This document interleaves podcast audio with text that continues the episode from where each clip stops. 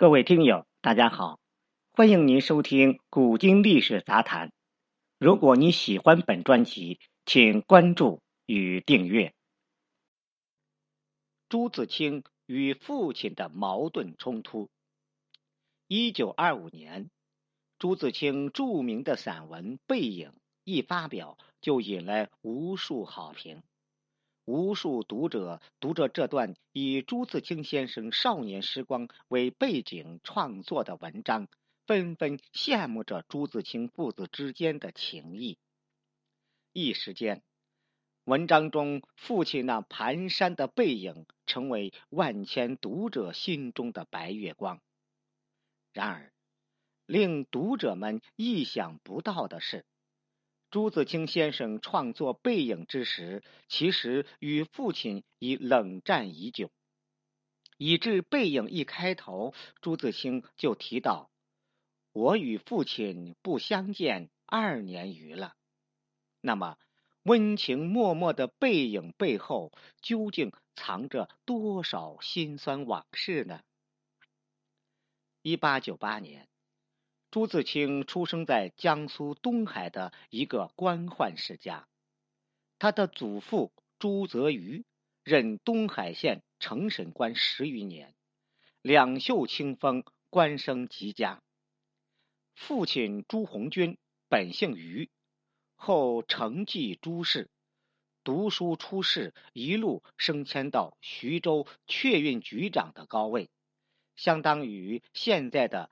烟酒专卖局长，在朱自清出生之前，朱红军本来有两个儿子，却不幸先后夭折。因此，朱红军对朱自清视若至宝，不仅高价聘请名师教导朱自清，还在朱自清十一岁时就操心起儿子的终身大事。可惜朱红军越是想让儿子成家，偏偏越是波折不断。他看中的姑娘，在定亲后不久就因为痨病去世。此后，朱红军相继找了好几家的姑娘，却都因为各种原因没能谈成。最终几经辗转，好不容易才说定了让朱自清迎娶扬州名医。武威三的女儿武仲谦，双方的婚事定在一九一六年。可婚期临近时，朱自清刚刚考入北京大学预科。朱红军认为结婚是大事，强烈要求朱自清先结婚。朱自清不敢抗命父亲，只得先留在家里成亲，而后再赴北大。攻读学业。彼时的朱自清父子还处于父慈子孝的蜜月期。朱自清婚后去北大求学时，朱红军不顾年迈体弱，蹒跚着送朱自清去车站。离别之际，朱红军两手攀着铁道边沿，努力穿过月台，以便替心爱的儿子买几个橘子带在路上吃。就此为背影的创作留下了一段宝贵的素材。都说父爱如山，想来那巍峨高山般的伟岸的父爱，落到现实生活中，可能就只是一个平凡的背影吧。不过，生活中除了充满爱的背影，有时还有父子间的摩擦。朱自清怎么也没有想到。从小疼爱他的父亲，有朝一日也会与他闹到不可开交的地步，而这一切还要从一件桃色新闻说起。朱红军在徐州担任确运局长的时候，曾瞒着家里人偷偷纳了一房小妾，谁料天下没有不透风的墙。远在扬州的潘姓姨太太很快就听说了朱红军的风流韵事。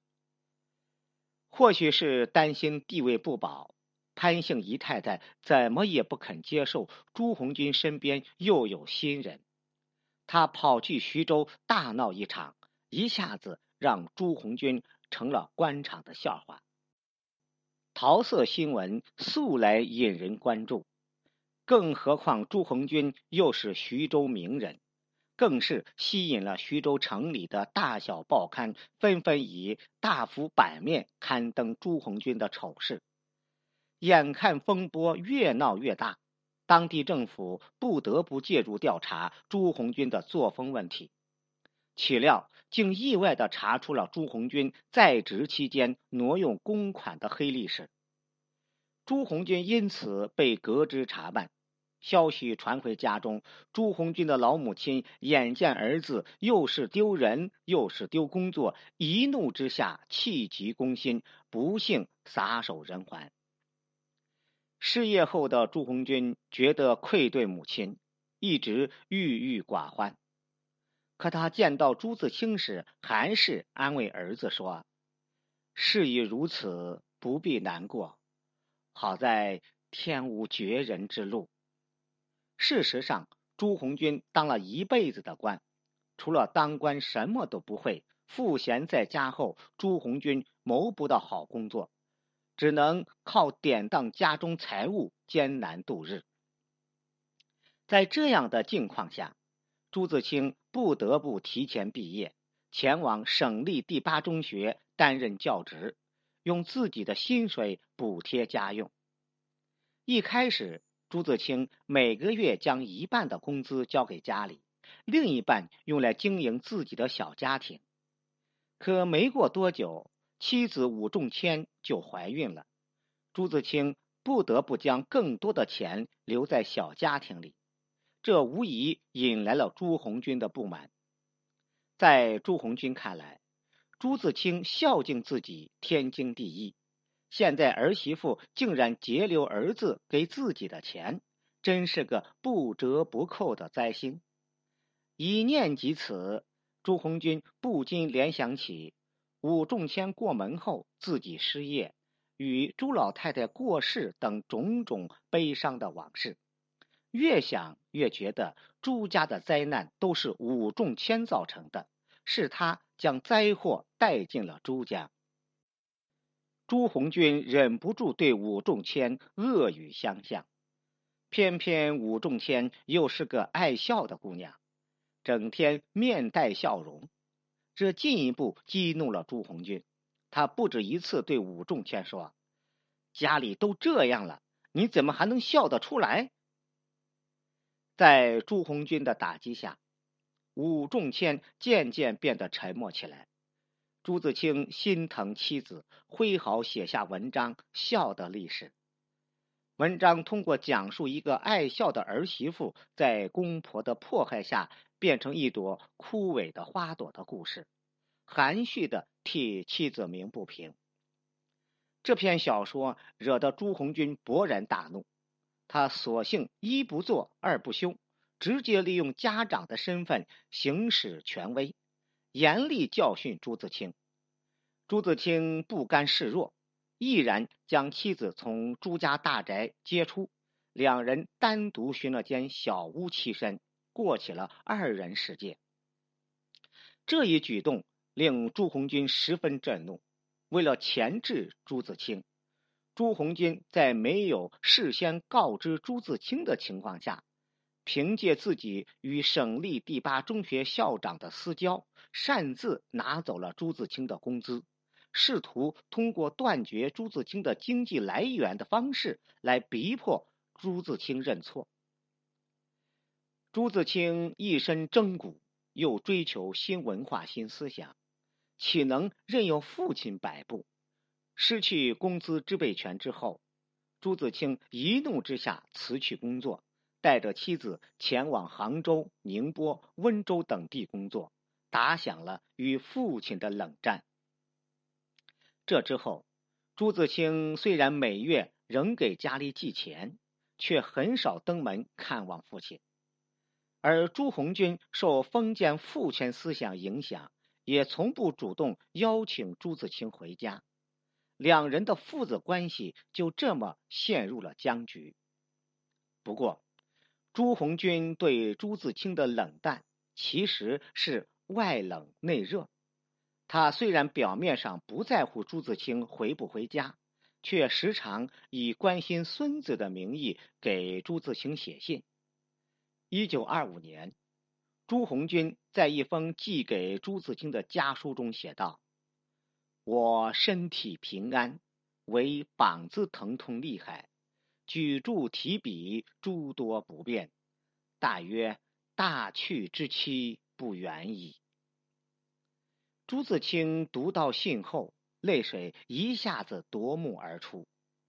等到创作背影时，朱自清回忆起这一幕，仍旧动情的写道：“但最近两年不见，他终于忘却我的不好，只是惦记着我，惦记着我的儿子。”他终于在心底完成了与父亲的和解，而随着背影的发表，朱红军也渐渐读懂了儿子。据文献记载，朱红军第一次看到背影时，手止不住的颤抖，昏黄的眼珠好像猛然放射光彩。那一刻，父子间的所有的不快全都烟消云散。不同的时代，不同的成长环境，让年轻一代与父母之间总是存在一些隔阂。子女们觉得父母性格不好，沟通不畅；父母也觉得子女怎么就不能变成别人家的孩子。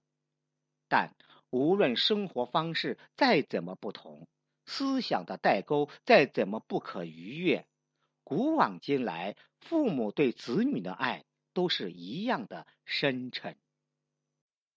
非常感谢大家的收听，你的点赞和留言将是我不断创作的动力。